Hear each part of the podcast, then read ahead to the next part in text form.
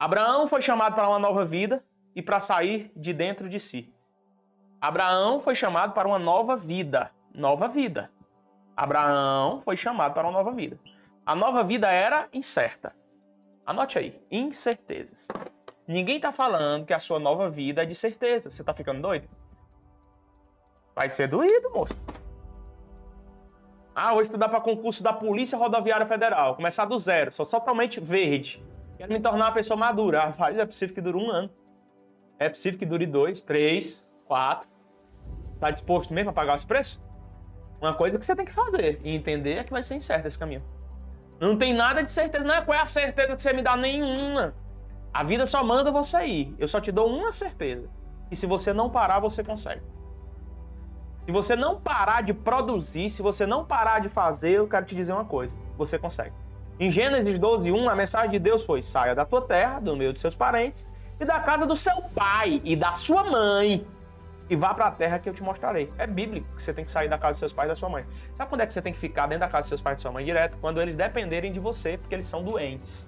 Mas não há sentido algum. Lucas, então você quer que eu vá fudido, liso, lascado e saia dentro da casa dos meus pais? Se eu te disser que até isso é o certo.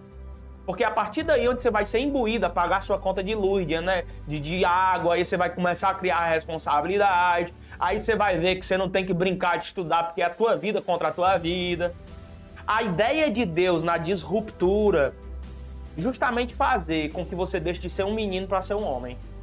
Você deixe de ser uma menina para ser uma mulher. Geração de homens que fica o tempo inteiro num feriado como esse jogando videogame.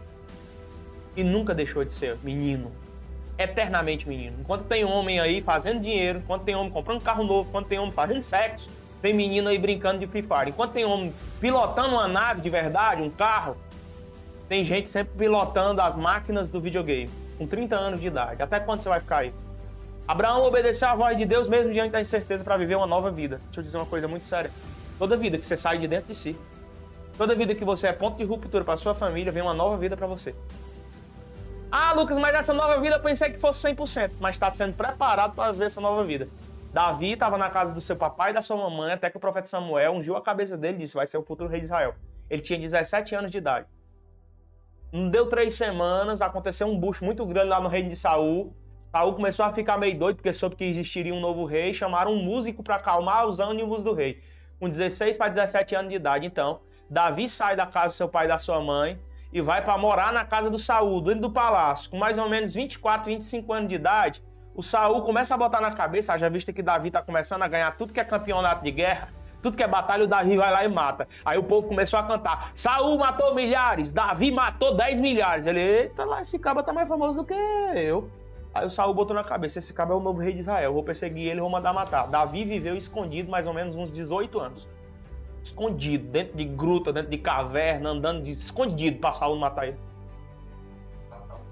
Teve a chance de matar Saul e não matou, teve a oportunidade de, de matar todos do exército, tinha mais força, tinha união depois de um rei inimigo, ele tinha tudo nas mãos, mas ele sabia esperar o seu processo. Eu estou dizendo uma coisa: a incerteza quando você tiver a nova vida. O teu problema é achar que a nova vida vai acontecer amanhã, na próxima semana, e não é. A nova vida ela acontece dentro de um processo. Então Abraão foi chamado para uma nova vida.